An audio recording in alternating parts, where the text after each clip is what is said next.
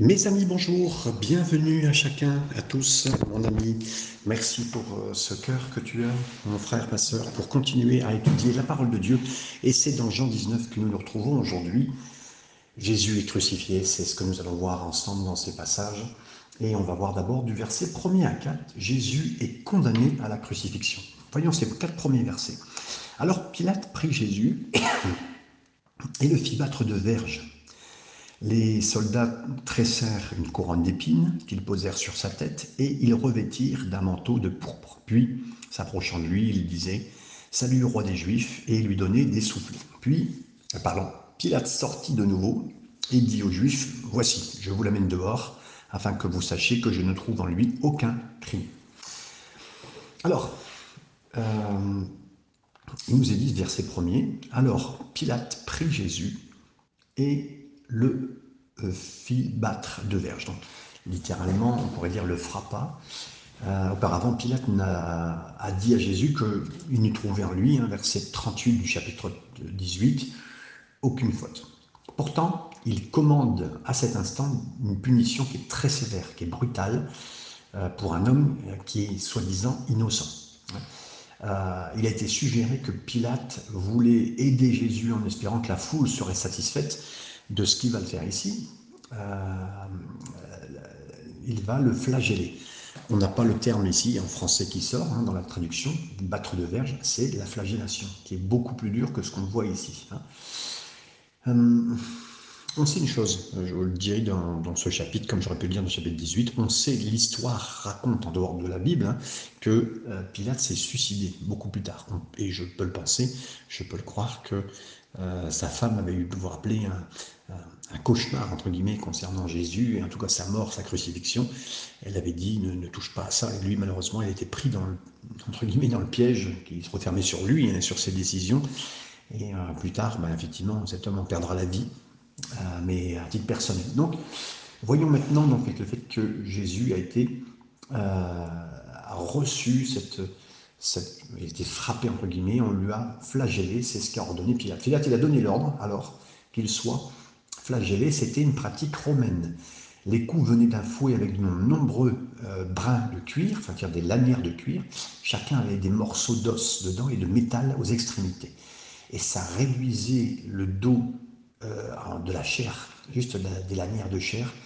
Et c'était pas inhabituel même que le criminel meure au moment de, on le frappait, parce que c'était, on déchiquetait son dos avant même euh, la crucifixion.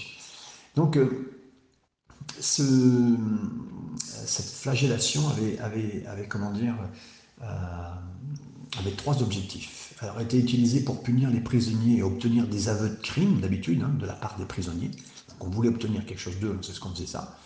Mais si, en cas de crucifixion, la flagellation est utilisée pour affaiblir la victime afin qu'elle meure plus rapidement sur la croix. Et là, donc, Pilate espérait sûrement que cette punition de son prisonnier, ça va satisfaire la foule. Mais alors, dans le cadre de la peine capitale, euh, à cet instant, c'était pour susciter, alors là, c'est même pas pour susciter la vérité, euh, et dans l'espoir de mal juger que cette punition mineure puisse, alors son deuxième point, lui, c'était de non de satisfaire la foule, les juifs. Et donc c'est pour ça que Pilate, juste pour les gens, il organise ça pour les gens, que ce soit des, le peuple, que ce soit le l'entité dirigeante religieuse ou romaine, il, fait ça pour les gens. Et il frappe, euh, il flagelle, fait flageller, ce que ne faisait pas lui-même, monsieur, hein, il a fait flageller par d'autres. Donc souvent la victime, c'est le deuxième point, de cette punition sévère était liée euh, un peu, on le liait au niveau de ses, mains, mais en devant, hein, et on mettait euh, sûrement à genoux, hein, euh, était battu avec ces, ces, lianes de, fouet. Et donc, je vous dis, c'était vraiment avec du plomb et des, ou des clous, on va dire, et des morceaux d'os dedans pointus, de sorte que la lacération, elle, elle, elle effrite, hein, vraiment, elle lacère entièrement le, dos. Euh, c'est Dodds qui le rappelle. Et troisièmement, le troisième objectif, c'était littéralement, c'était de déchirer la personne, vraiment de la, lacérer, c'est-à-dire de vraiment lui faire du mal. Euh, peu de personnes sont restées conscientes, même des fois, dans le moment de la flagellation. On a relu des textes par rapport à ça, tout au long de, cette épreuve. Certains sont morts, beaucoup euh, sont été euh, tombés en, syncope, hein, tombés d'inanition. C'est encore une fois un auteur comme Barclay qui fait cette précision. Euh, c'est un, autre exemple de, dans les évangiles qui utilise un, autre mot pour parler de cela, mais encore une fois, on voit on ne décrit pas entièrement et, on ne explique pas ce qui va se passer dans la flagellation. C'est nous, et personne exégète, érudit, qui lisons les textes, qui ont, trouvé des choses pour comprendre. Parce qu'en fin de compte, écoutez bien, moi je vous en parle un petit peu, mais l'évangile ne fait aucunement, nullement d'explication de ce que se passait dans la flagellation, parce qu'il n'y a aucune tentative de jouer avec nos émotions. Euh, c'est Maurice qui le signale, mais c'est très important. Euh, je crois que la passion du Christ, des fois, est un petit peu trop teintée de sang, de, de, choses qui ressortent, mais elle est beaucoup plus juste que, euh, que ce qu'on pourrait voir seulement, écrit dans la parole de Dieu. Euh, on a mis des, des, choses sur les mots, la passion du Christ. Et j'ai souvenir, mes amis, que j'ai eu un couple qui s'est converti, je pense à eux en cet instant, euh, Isabelle et Michael, qui, se sont convertis euh, dans une ville, je ne peux pas tout dire, mais voilà, qui se sont convertis en allant au cinéma, en voyant la sortie de ce film il y a quelques années. Il nous est dit que, euh, là on continue, il le revêtirent d'un manteau de pourpre, puis s'approchèrent de lui, il disait donc salut au roi des Juifs. Mais on voit que aussi ils ont posé sur sa tête une couronne d'épines.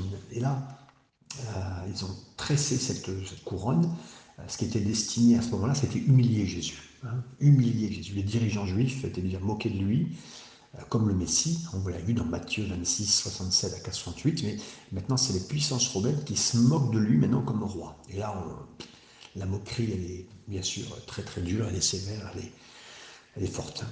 Là, donc, ils ont, ils ont tordu des, branches épineuses très fortes et ils l'ont mis sur la tête. Les rois, ils portent souvent des couronnes mais pas des couronnes de torture comme voilà.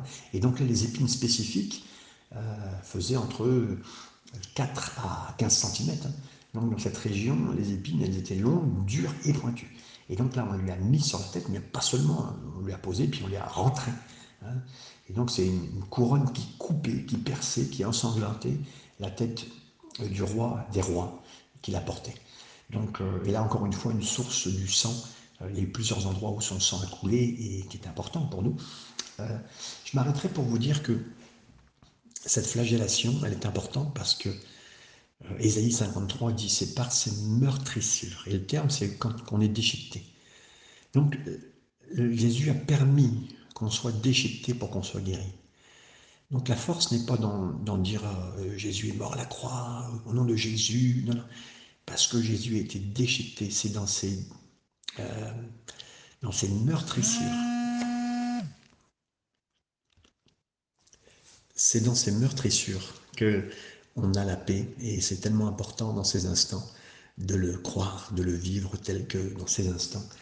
Euh, vous pouvez le lire, vous pouvez l'entendre que Jésus est, mort. Et encore une fois, pour tous ceux qui ont des maux de tête, pour tous ceux qui vivent des difficultés, même cérébrales ou de choses qui rentrent dans votre tête, Jésus a subi ces épines qui rentraient dans sa tête euh, pour nous, pour vous, afin qu'on puisse aussi être sauvés, mes amis.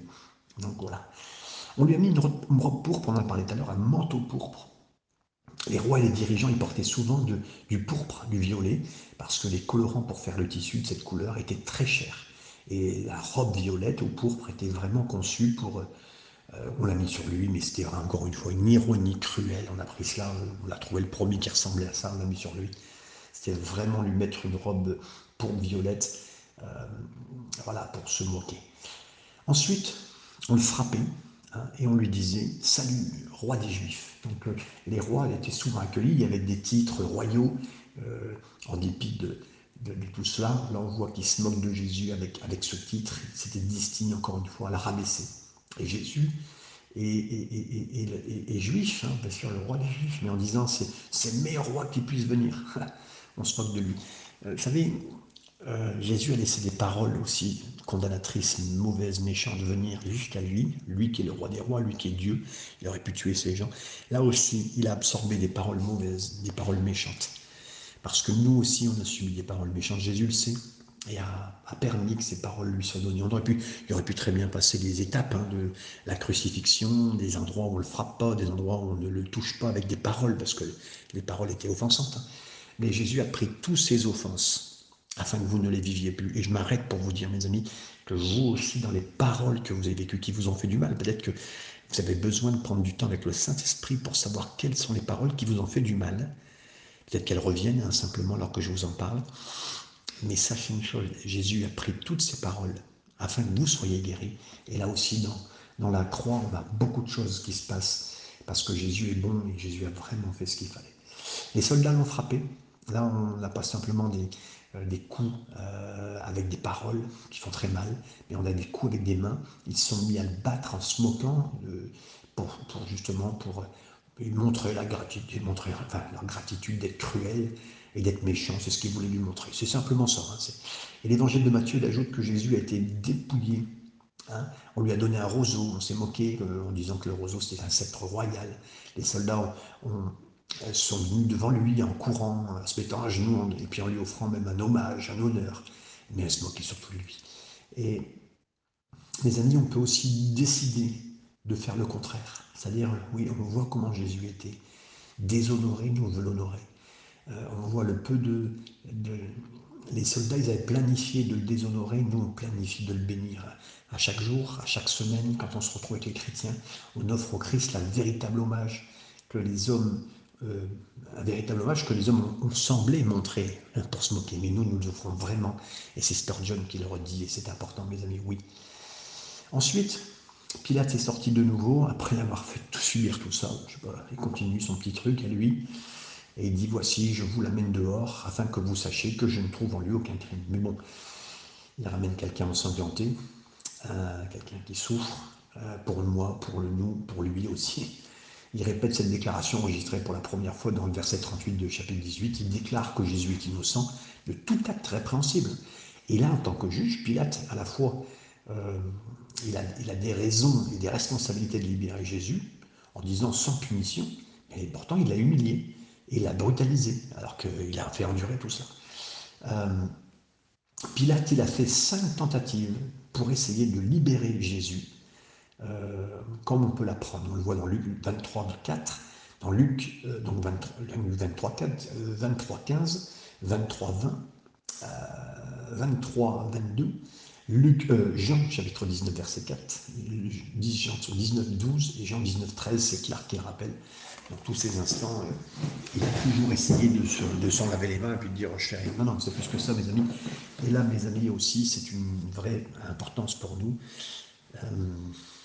notre témoignage. On ne se débarrasse pas de dire bah, moi je ne crois pas en Jésus, je ne sais pas ceci. Non, on ne se débarrasse pas de Jésus comme ça.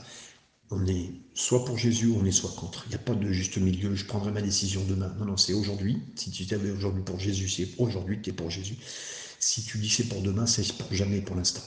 Et c'est contre. Tu es contre. Et c'est important, cette finalité que Pilate a vécue sans. Euh, il essayait de, de s'en débarrasser de cette situation, mais non, on ne se débarrasse pas de Jésus, mes amis. C'est aujourd'hui qu'on doit décider pour lui. Si vous êtes non-croyant et que vous écoutez ce message, mes amis, décidez-vous dans cet instant.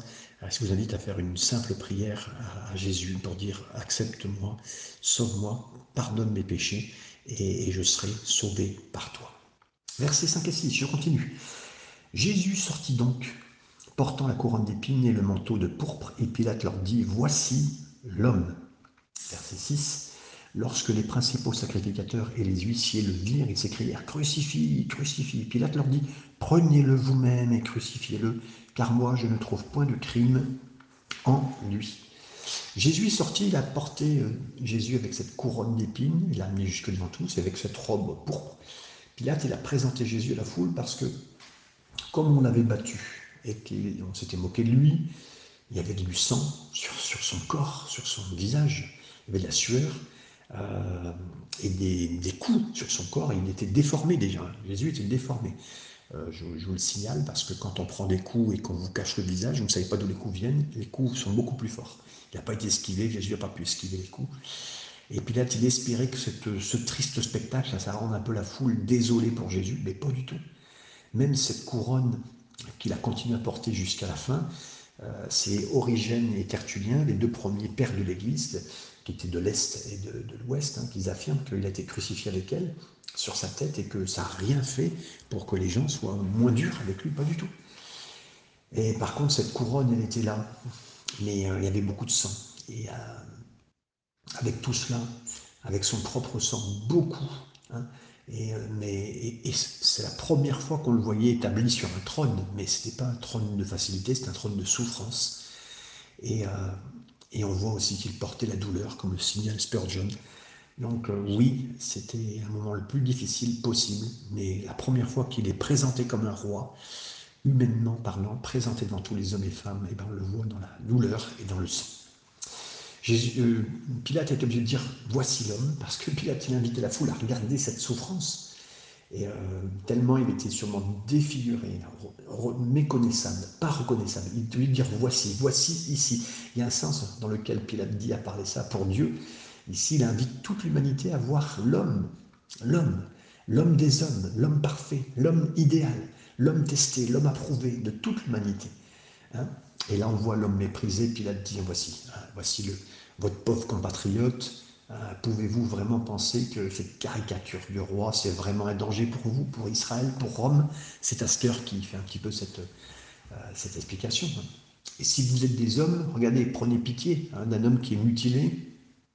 Euh, si vous êtes des bonnes personnes, laissez-le partir. C'est un innocent, c'est Trapp qui dit cela, bien sûr, sur cette phrase que Pilate dit voici l'homme, c'est un peu cette mentalité. Et Pilate, il pensait qu'il pouvait sauver Jésus. Et au contraire, il, dit je vais sauver Jésus en l'humiliant. Certaines personnes aujourd'hui à notre époque, c'est ce qu'ils font pareil. Ils disent ah Jésus, ils se moquent de lui, ils vont sortir pas mal de choses que j'ai même pas envie de sortir. Ils pensent qu'en disant que Jésus n'est pas Dieu, ou qu'il n'avait pas de raison du tout pour, euh, pour, nous sauver, ou pour sauver qui que ce soit, hein, ou en disant que c'est pas pertinent pour notre époque moderne, euh, ah, qui était une époque beaucoup de modernité, de technologie, de progression, de science. Bah, écoutez, les, tentatives d'aujourd'hui, elles sont aussi fausses que celles de Pilate à essayer de faire pour essayer de, en humiliant ou faisant quoi que ce soit pour dire que comme Pilate l'a fait, ça n'a pas marché. Quelle que soit l'intention de Pilate, la vision de Jésus n'a pas réussi à susciter dans le cœur de la multitude une pitié pour lui. Mais ils ont réclamé sa mort, comme le dit Morgan. Donc là, on a continué, on a vu effectivement, euh, lorsque les principaux sacrificateurs, les huissiers, le virent, voilà, on n'est pas dans la réaction immédiate de la foule, et, peut-être que certains auront senti un moment de sympathie, vous savez, vous voyez quelqu'un qui saigne, qui il fait pas quoi que ce soit, il fait pas mine de vous attirer, mais il souffre. Hein. Et cet homme, entre guillemets, hein, et là c'est ce qu'on voit, physiquement, euh, sort, euh, en tout cas debout encore, dans de telles circonstances, euh, quoi que ce soit que la foule ait ressenti, les dirigeants, ils ont vite pris le pas, rapidement, les religieux. Ils ont tout dit, allez, crucifiez, crucifiez-le. Là, c'était de la pure haine, la haine des, vous voyez, la haine des hommes pour Dieu. Voilà. Et donc, c'est clair, c'est vu. une certaine pitié a pu susciter dans la foule un certain temps. On sentait peut-être que les gens, ah, bon, d'accord, ok. Ah oui, il, est dans un sale état, il a pris cher. Euh, et là, tout de suite, les prêtres et les gens qui dépendaient d'une façon immédiate, tout de suite, ont réduit le silence pour pas, pour pas, pour crier, pour couvrir quoi que ce soit qu'ils pouvaient avoir. Et une haine, une haine très fraîche, entre guillemets, puisse être lancée, comme le dit McLaren, euh, sur cette situation. Les persécuteurs primitifs, c'est-à-dire les premiers, euh, ils ont dit ad bestias, on va dire en, euh, du temps de, après Jésus, après sa mort, hein, il criait ad bestias, ad bestias, christianos, ad leones, c'est-à-dire aux bêtes, aux bêtes, aux chrétiens, aux lions. Euh, c'était pour imputer, euh, en disant que les chrétiens devaient être jetés aux lions et que c'était, les chrétiens étaient des calamités publiques. C'est Tertullien qui rappelle ça, et au travers d'un écrit de Trappe, qui souligne un peu ce que les premiers chrétiens ont vécu, mes amis. Euh, on les jetait aux bêtes, on les jetait aux bêtes. Et comme Jésus l'a été, euh, voilà, c'est ce que nous avons vécu. Peut-être certains ont vécu des choses comme ça très tragiques, mais c'est ce que Jésus, bien sûr, lui, euh, si certains l'ont vécu, Jésus a tout vécu, a vécu toutes ces choses pour qu'il nous comprend. C'est notre grand sacrificateur. Il sait qu'il peut communier. Vous pouvez communier à la table sainte, mais le dimanche, c'est bien une chose, ou dans un moment vous retrouvez des chrétiens, vous prenez la table sainte, la, la communion, la sainte scène. Mais avant tout, au-delà de la Sainte Seine, parce que le, rite de la Sainte Seine, le moment de la Sainte Seine est important, mais vous pouvez communier vraiment avec Jésus parce qu'il vous comprend. Et pour tout coup, toute difficulté, euh, toute persécution, tout mal qu'on a pu vous faire, Jésus comprend. Donc, Pilate a répondu, prenez-le vous-même et crucifiez, parce que moi, je ne trouve pas de faute en lui. Pour la troisième fois, Pilate a prononcé que Jésus était innocent de toutes les accusations qu'on lui donnait. Et Pilate, il a dû réaliser que le Sanhédrin, c'est-à-dire les 70 responsables religieux, ne pouvaient pas exécuter euh, cette phrase eux-mêmes. Donc, voilà, il, relègue d'une façon apparente Jésus envers eux, il leur donne un acte, et puis il leur donne dans un acte de sarcasme, c'est-à-dire, voilà, il leur donne, voilà, moi je ne peux rien faire, il n'est pas, pas coupable. Et c'est Tené qui, bien sûr, le signale à cet instant. Verset 7 à 11. Les Juifs lui répondirent, Nous avons une loi, et selon notre loi, il doit mourir, parce qu'il s'est fait fils de Dieu. Quand Pilate entendit cette parole, sa frayeur augmenta. Il rentra dans le prétoire et lui dit, et il dit à Jésus, D'où es-tu? Mais Jésus ne donna point de réponse. Pilate lui dit, Est-ce à moi que tu ne parles pas? Ne sais-tu pas que j'ai le pouvoir de te crucifier et que j'ai le pouvoir de te relâcher? Jésus répondit, Tu n'aurais sur moi aucun pouvoir s'il ne t'avait été donné d'en haut. C'est pourquoi celui qui me livre à toi commet un plus grand péché.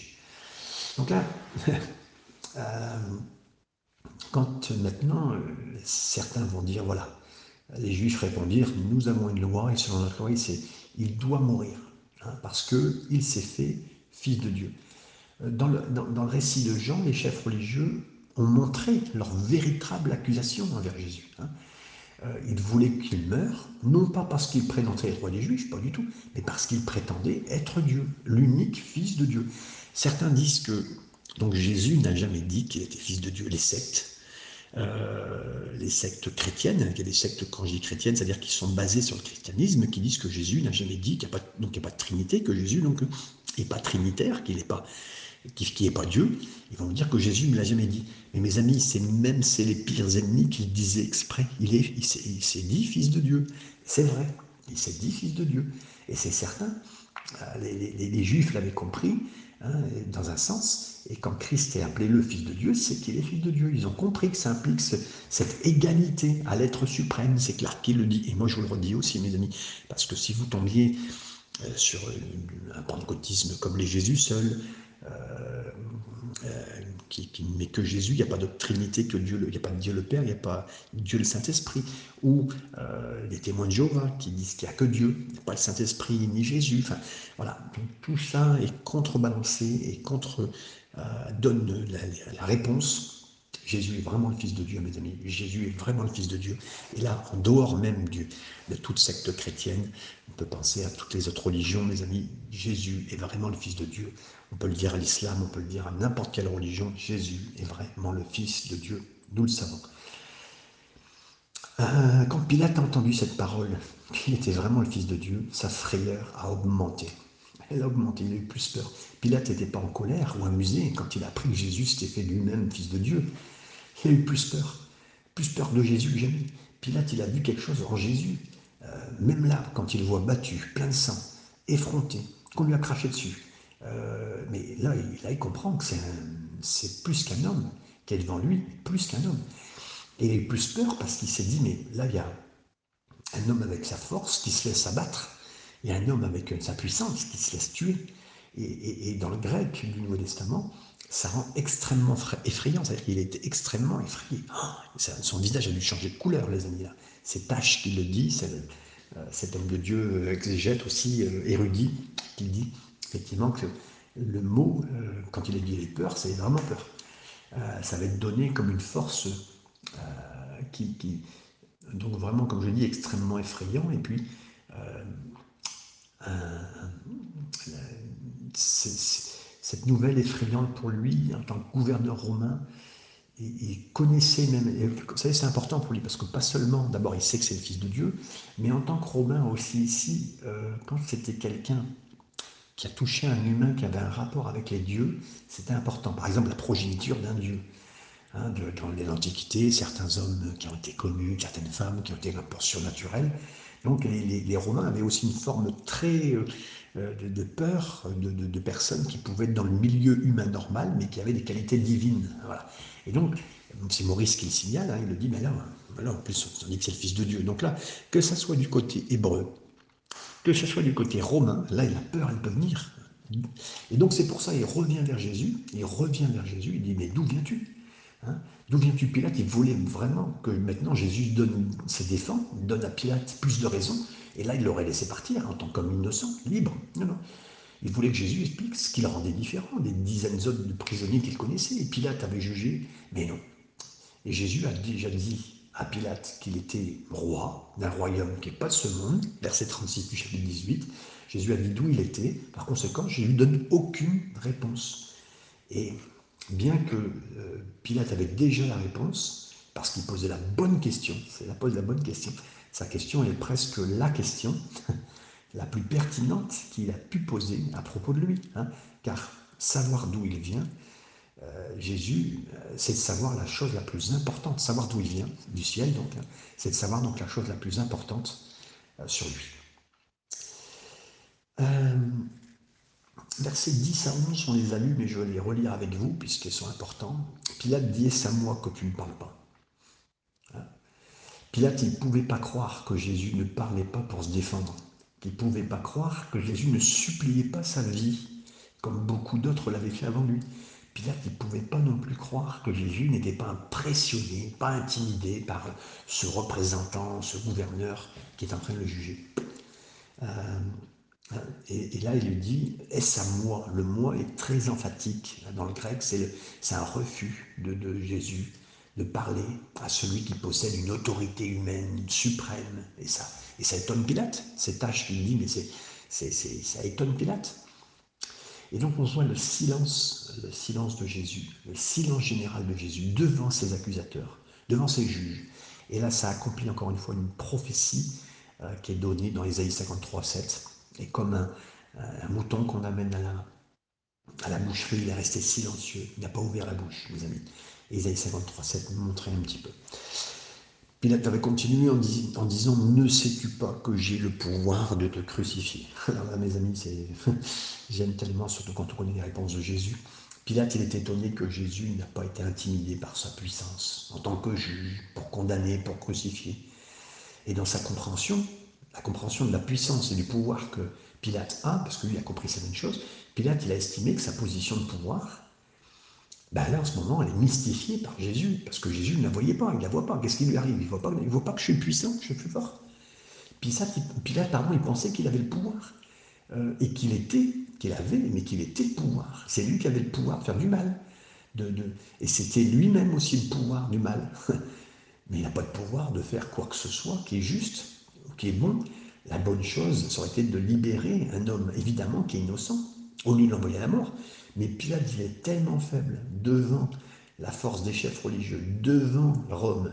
Pilate, il est faible euh, devant cette force religieuse. Et tout ce qu'il peut dire, c'est j'ai le pouvoir de faire ce que la foule veut que je fasse. Bah, ça prouve bien que tu n'as pas de force du tout, mon ami. Donc, et le même homme qui prétendait avoir toute la puissance, bah, après il se lavait les mains, dès ses décisions, on le voit dans Matthieu 27, 24, il affirme, euh, voilà, il se lave les mains, je me lave les mains de tout cela. Comme ça a été bien sûr euh, démontré euh, dans, ces instants.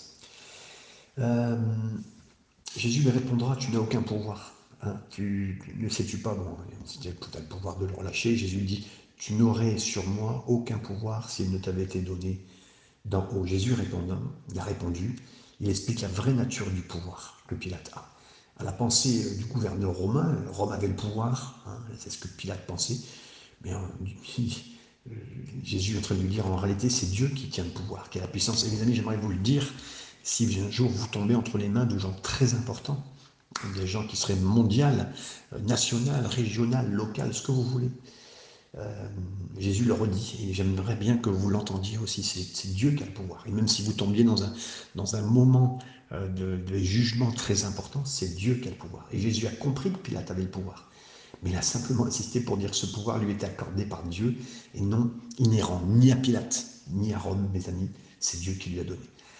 Euh, et là, bien sûr, il précise Jésus précise, c'est pourquoi celui qui me livre à toi commet un plus grand péché. Jésus n'a pas dit que Pilate était sans péché, mais il a dit que les chefs religieux qui étaient plus coupables, coupables d'un plus grand péché.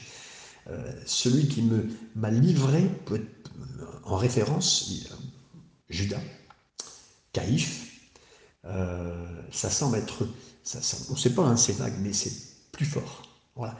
Et le terme ici, c'est paradidomai, c'est utilisé plusieurs reprises dans la partie précédente du récit pour désigner l'acte, souvent, souvent c'était l'acte de trahison de Judas, euh, comme Bruce le précise, mes amis. Et là, je, voilà, je souligne en finissant avec vous tous ces passages, avec des instances, avec euh, des procès, avec euh, des choses de juridique qui sont très importantes, nous aussi, mes amis, parce que d'abord, devant Dieu, tout acte juridique a été pourvu, Jésus est notre grand défenseur, notre grand avocat. C'est lui qui gère tout, aussi bien aux yeux de Dieu que sur le milieu humain. Il est capable de prendre tout en main. Et euh, je vous invite en finissant à prendre un temps de prière avec le Seigneur, parce que tout acte peut être mis entre ses mains. C'est lui qui peut tout gérer la suite de votre vie. Amen.